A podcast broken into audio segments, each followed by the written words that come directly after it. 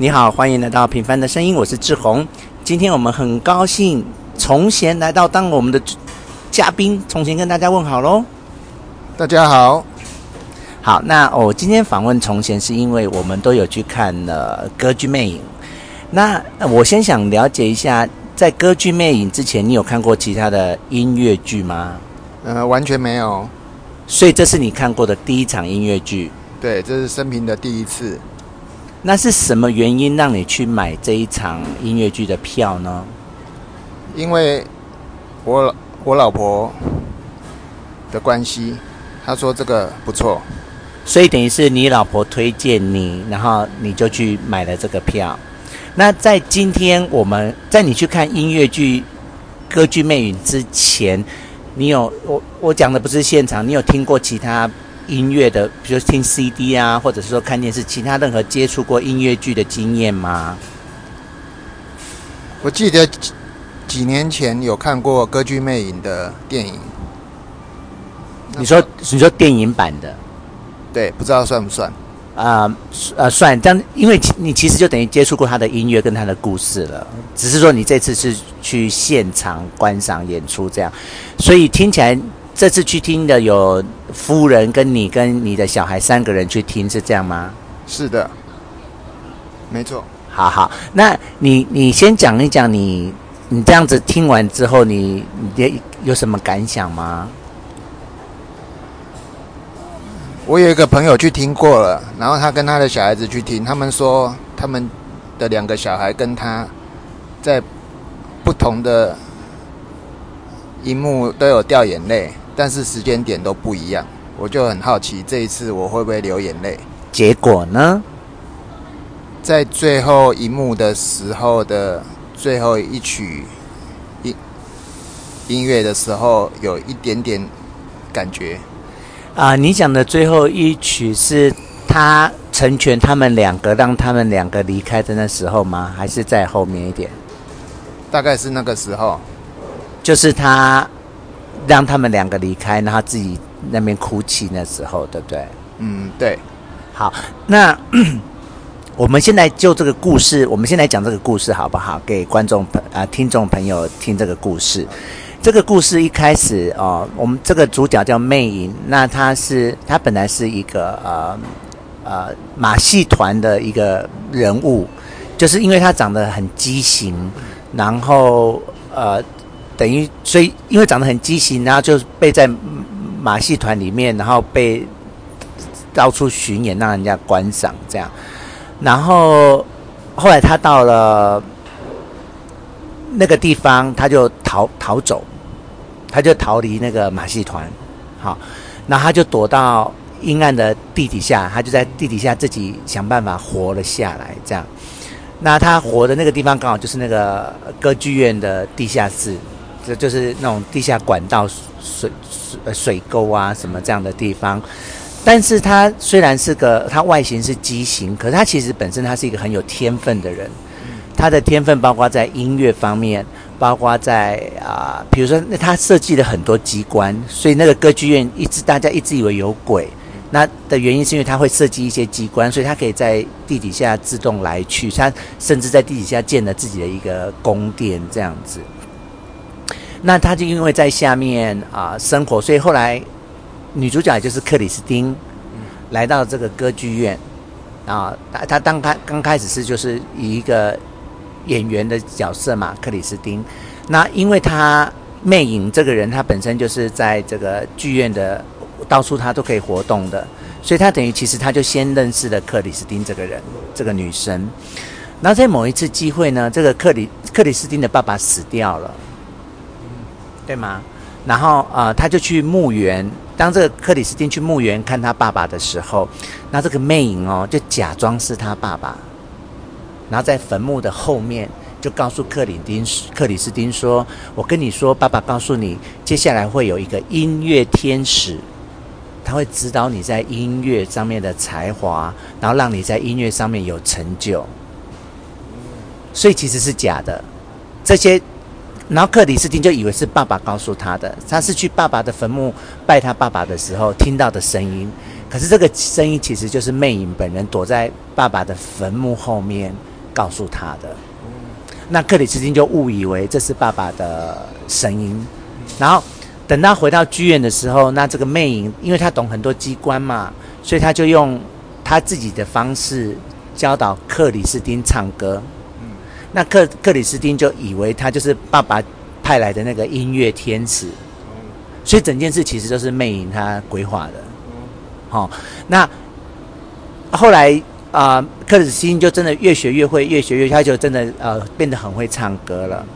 那到后来，那个魅影就觉得当时的女高音太糟糕了，当时的那个剧院的女高音就是那个女胖子，太糟糕了，所以他就希望由他所一手栽培的克里斯汀能够代替那个胖胖的那个女高音，然后担纲他的。女主角，那他自己也写了剧本，对不对？他自己也写了剧本，这样。可是呢，后来啊、呃，殊不知这个克里斯汀就爱上了又年轻又帅的小帅哥，我们我们就叫他小帅哥这样。但但他其实爱的是小帅哥。那这时候那个嗯，魅影他就吃醋了，因为魅影他其实是对克里斯汀等于亦师亦男友。嗯他一方面在音乐上教导他，可是在情感上。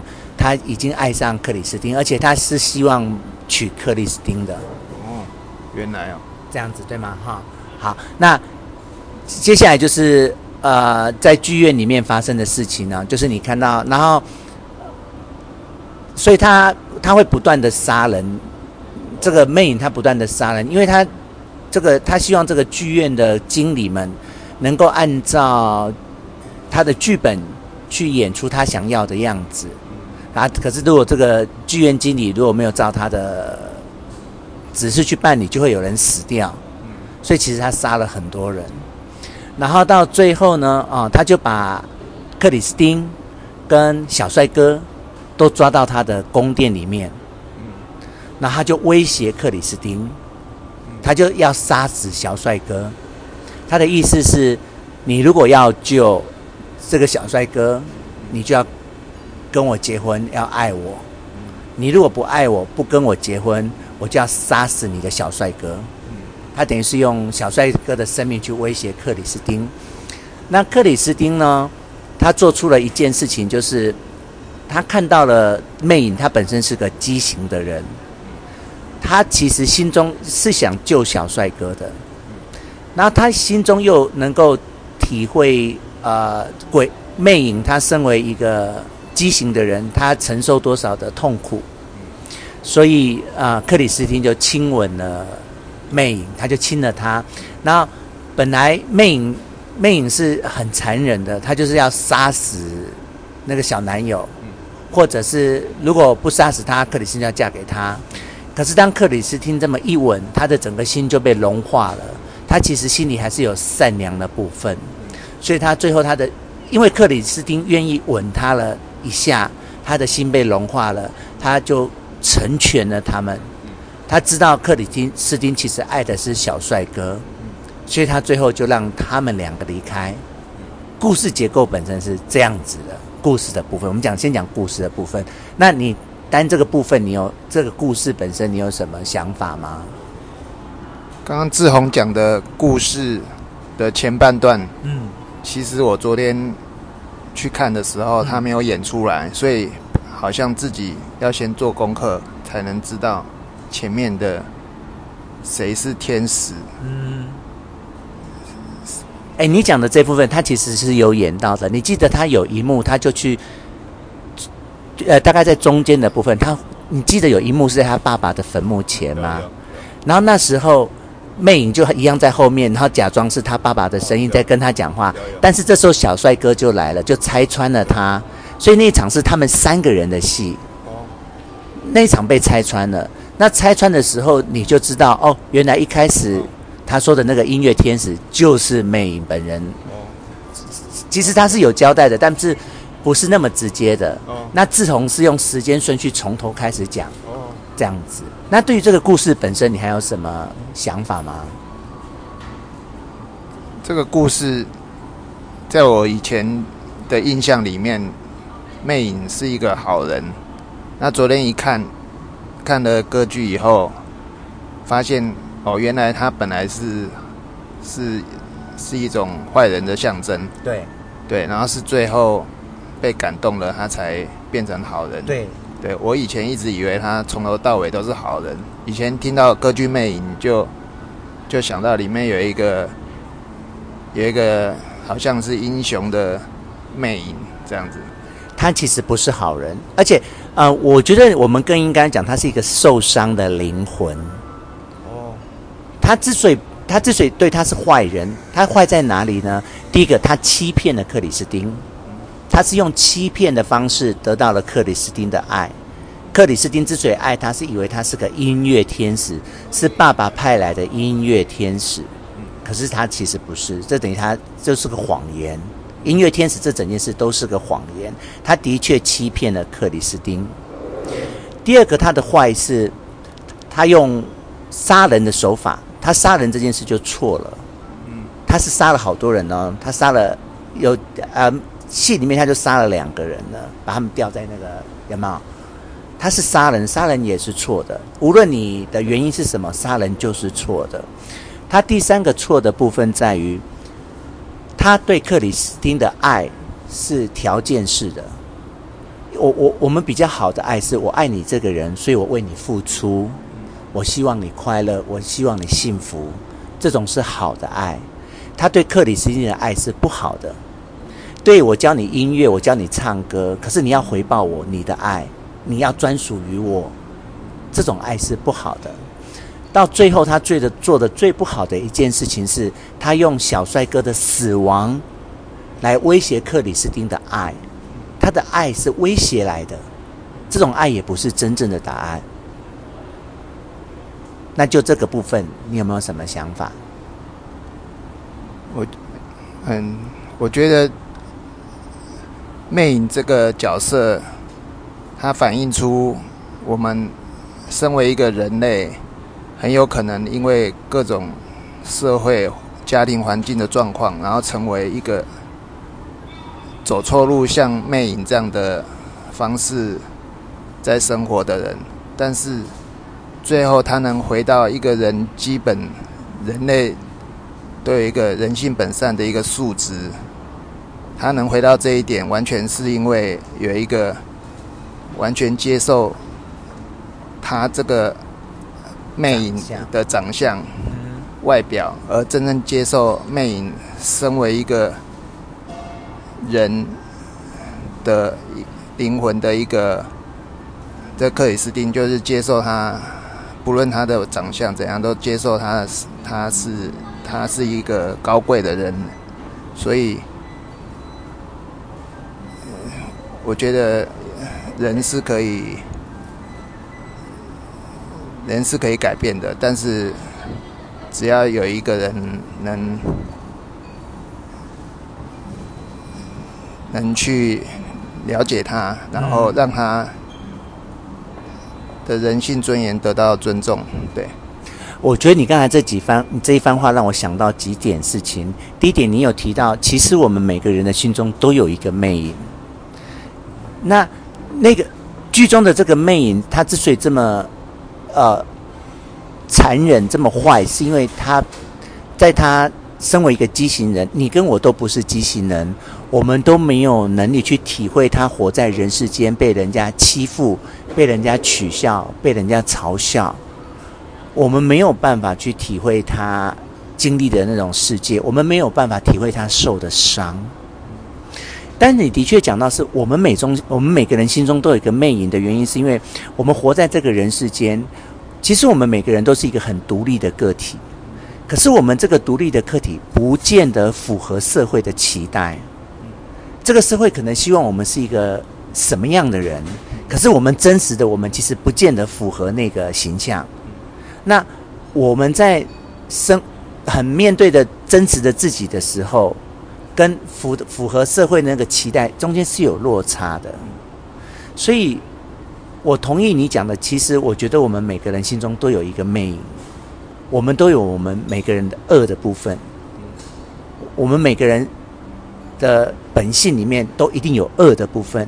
那个恶是什么呢？是贪欲，我们会贪心，是自私。我们没有办法爱别人，像爱我们的父母，像爱我们的老婆，像爱我们的小孩一样。我们人都有恶的。其实，在某个程度来讲，我们都是像鬼魅一样，像那个魅影一样，我们有丑陋的部分，然后我们有邪恶的部分。你，我觉得你刚刚有提到这一点，那你也提到是，但终究我们人还是有善良的部分。再坏的人。比如说，你现在看电视上的杀人犯，他如果真的坏，他每个人都杀，他不会只杀一个人，对不对？他如果本性是这么坏，他杀人他就快乐，他就可以杀一万个人了，他干嘛只杀一个人？他一定是有对那个人有特殊的原因，所以他要去杀那个人。所以我的意思是，我现在不是说他杀人是对的，而是说人终究是有一个善的善在身体里面的。那就像你讲的，只是说，呃，我们有没有遇到那个遇到对的人，愿意去了解我们，然后啊、呃、体谅我们的苦衷，然后让我们把心中的那个善把它最大化。我觉得故事的部分，你我觉得你有讲到很多很重要的部分。哦，那你有听过钟楼怪人这个故事吗？哦，有听过，但是不是很清楚内容。好。那我必须在这边提钟楼怪人的原因是说，当我在看这部剧的时候，我觉得他其实他的原型应该是钟楼怪人呢。钟楼怪人就是有一个小小小婴儿，那他一生出来就是个畸形。你应该可以从电影或者是你可以想象钟楼怪人他的外形一定是畸形的，他是驼背的，那他的脸是扭曲的，所以他的父母呢一生出他之后就啊怪物，然后就把他丢到一个教堂的门口。这父母就不要他了。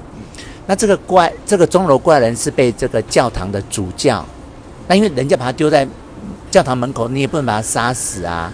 而且那个古时候，呃，也可能没有孤儿院这样子的东西，或者你教堂本身就应该是个孤儿院，就是扮演起呃孤儿院的功能。所以那个教堂的主教就把钟楼怪人抚养长大。可是因为呢，他长得太恐怖了，所以那个主教就规定他。只能住在那个教堂的顶楼敲钟，他每天的工作就是负责敲钟，所以他叫钟楼怪人。可是他不准他离开这个教堂，因为会吓到别人，他太可怕了。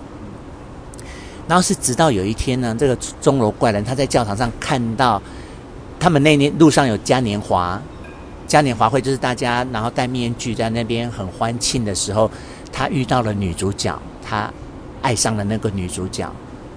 她是一个啊、呃，吉普赛女郎，她被她的女色吸引了，所以她就离开了这个教教堂，然后去追求这个吉普赛女郎。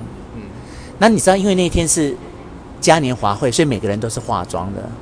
然后吉普赛女郎就以为她那个钟楼怪人的外形是化妆的，因为每个人都化妆嘛。那其实那个就是他原来的样子，然后可是其实后来那个吉普赛女郎爱上的是警卫队队长，他跟一个那个就是军人，就是就我们现在讲的警察，他爱的是那种又帅的人。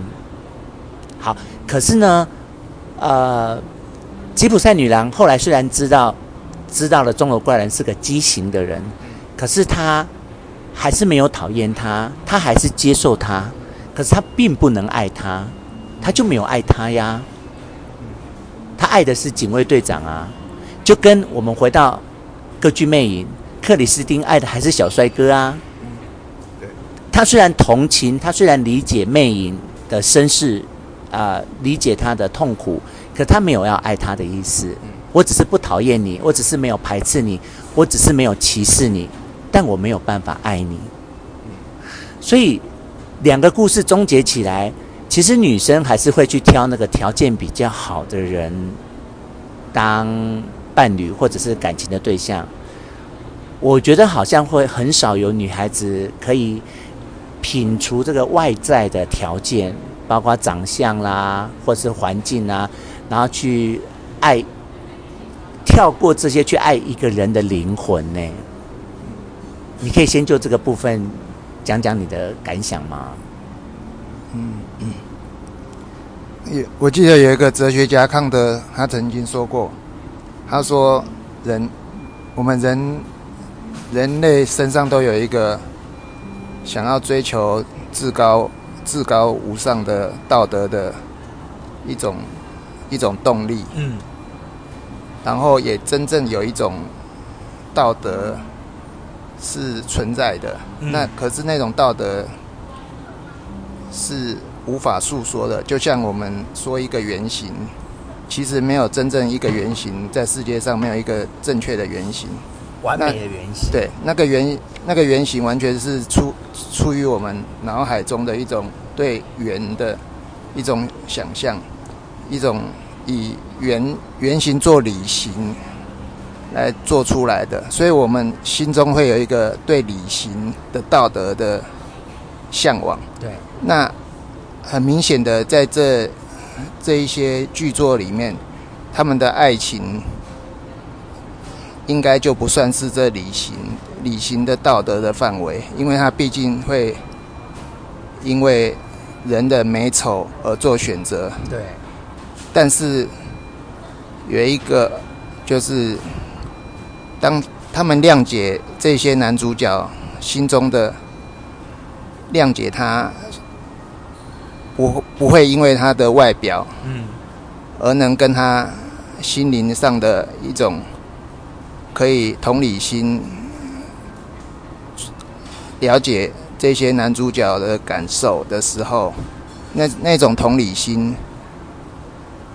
就是一种我们理理性追求的一种无上的道德，所以同理心是一个普世道德，已经现在已经大家都在讲了，但是没有人说爱情是一个普世道德。嗯，所以因此这些剧作一直在诉说着普世道德就是同理心。对，然后爱情只是就像一个。人身上的一个一片一片云飘过来飘过去，终究那理行上的无上的普世道德的太阳的照射下，这些云都是会会散去的，所以人性的光辉就会从这里散发出来。哦，我觉得从前真的是一个懂很多的人呢，哈，你可以用好深奥的。来回答我刚才那个问题哦，所以啊、就你刚才回答的部分呢，嗯、我觉得最基本的就是这个同理心的部分。然后，可是其实我们世界上就很多人做不到了。我们就把它假设到一个八十分的一个要求，就是我我们人至少对人之间要有一个同理心。可是，嗯，有时候我们会觉得世界上其实还蛮残酷的，就是大家都做不到。那至于你说的这个爱情的部分，你用你用同来，你用道德来形容这个太阳，然后用云朵来形容这个爱情，的确，爱情就是来来去去，而且其实有虚幻的，然后也相较于太阳的那个能量是哦，你这样子形容我是可以听出来的。好，那你也提到就是说，其实这个世界上，我们用圆规画出来的不算，好。就是以实际存在这个人世间活活着，其实没有完完美的圆形的生物或者物品，比如说石头或者连太阳都不是完整的圆形，哈。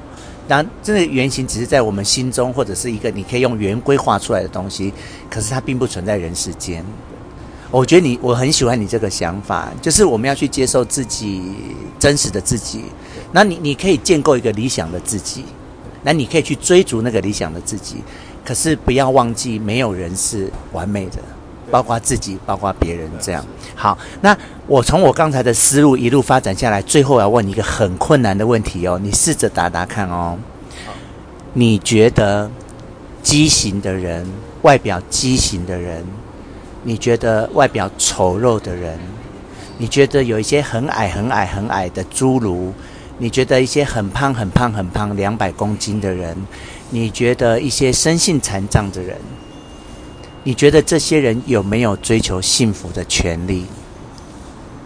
呃，当绝对是有，因为天赋人权，人只要在母亲的怀的肚子里已经成型了，他就已经是一个非常尊贵的，而且人类是最尊贵的生物，而且只有人类有那种决定自己要不要行善行恶的自由，也有，所以身为一个人类，就是一个无比最重要的事情，所以不管他。做出什么事，他未来怎样，他长得怎么样，他只要还有呼吸，他就是这世界上最重要的一件事情了。不管是谁，好，那他们有，所以你认为每个这些人他都有追求幸福的权利，对吗？那我要问你是，那谁？你觉得谁会愿意跟这些人交往结婚呢？嗯，大家都会。成为朋友是友情，是一定可以，友情是一定会达到的。但是结婚这种爱情的，它毕竟不是一个在道德道德层面上的道德，所以说它只是一个社会上当时的一种人世间的一种一种规范。所以说，它会跟着人。人的情绪，人的被乌云蒙蔽人性的时候，根据每个时每个时代而变动的，所以它不是普世价值。在普不是普世价值的话，它就是各个时代都会变。对，所以会有。哎，你你的问题是会不会有人跟他们结婚？会不会有人跟这些人结婚？对，那每个时期，可能这个时期会，或者那个时期不会，就看每个时期的发展。但是那都那都不是我们的普世的价值，而且我们也不会因为那那那个流泪。我们听到。婚姻、爱情的故事的时候，我们并不会流泪，但是我们，所以这些都是只是一个，这些结婚，这些都只是一个当代的的发展，然后最后可能会会解构啊，建构成更新的模式，模式辩证成更好的模式，会一直一直发展。进化发展，然后最后趋向于人类心中的一个道德律。我不晓得大家有没有听懂从前在讲什么，因为他讲的是很深奥的哲学的东西，但我大致上听了两三分懂得。他的意思是说，我们现在对于爱情、对于婚姻这种是很，甚至可以说是很低阶的，我们的一个人类社会的模式。然后有可能我们人类会。道德上，或者是啊、我们社会继续发展到某一个程度，我们会超越婚姻、爱情这样的东西。然后，人跟人之间的关系会超越我们现在用婚姻、用爱情看待这么啊、呃、一对一的，然后排外的啊、也许我们人人类会有一天发展到是超越这些的。如果我没有听错的话，对，我有说对哈。但是，嗯，我会问你这个问题，就是说，这两个故事都是悲剧，包括《歌剧魅影》，包括《钟楼怪人》，都是悲剧。可是，我觉得他们悲剧的因素在哪里？你知道吗？就是他们是一，他们两个都是畸形人，可是他们选择爱上美女。哦，我觉得他的悲剧来自这里。哦，我没有说他们不可以这么做，他们可以这么做，可这么做其实就注定了。这个故事九成九的发展，当然也有可能那个克里斯汀是个很有智慧的女人，懂得欣赏她的才华，或者是那个吉普赛女郎懂得欣赏啊钟楼怪人的温暖温柔。可是其实我觉得九成九九九九九九的女生是没有办法超越这些的。那这个整个事情会变成悲剧，就在于他们去选择了一个 out of their reach。就是他们能力不能呃，现在的用现在小朋友讲讲叫做越级打怪，所以他们如果选择的是比较他们能力上能够贴近的，或者是比较愿意接受他们的女生的话，他们也许可能是幸福的。我现在只是用很俗世的观点，没有像你是用那么很高超外星人的观点来看待的话，我的诠释会是这样。好，那我们讲到现在，我们都在讲故事，那我们把故事拿掉，我们现在来谈音乐。那你你你这样子听下来，你喜欢他的音乐吗？我觉得音乐都很都很棒，而且好像常常在各种节目里面听到这些配乐，所以我请问一下，他是这些都是《歌剧魅影》里面它的原原版，它根据这个歌剧的需要做出来的。好，那我就直接跟你讲，他是安德烈韦伯写的。那所谓的那安德烈韦伯，他等于是从头到尾，包括故事。包括音乐，每一个字、每一个音都是他写的，所以啊、他的剧作、他的作品除了这一部以外，还有很多其他的，你接下来可以慢慢去接触。然后就像啊、杜兰朵公主是嗯，我有哎那个谁写的，也忘记他的名字，反正就是这个这个呃一一部剧就是一个人的作品，就像贝多芬写的一一部交响曲是一模一样的这样。所以那就是他很棒的部分。那我我我花很多时间跟你讨论故事，用很少的时间跟你讨论的音乐的原因是说，他的音乐很棒。然后我其实已经都听很多次，从小到大听很多很多次。然后音乐剧我也不现场听，也不是第一次了。但是坐在那个地方听完整场，就是还是一个享受的感觉。哦，没错没错，对对他的。他的音乐就是很享受，可是因为我们现在是在讨论，那音乐的部分其实不太有讨论的空间，就是好听，就是喜欢，就是舒服，其实也讲不出什么的。可是他背后的故事其实还蛮值得讨论的。是的。那我今天很高兴邀请你来到我的博客，那你的答，你的你的答案也不如我，呃呃，没有。就是就像我以以为一样，就是其实就是充满着智慧，而且我本来很担心你的速度会很慢，可是你今天 tempo 抓得很好，都没有很慢，让大家等得来不及这样。谢谢谢谢。And uh, you were ask you were asking to uh, have this interview in English, and then you decide not to. So what make you want to make the interview in English?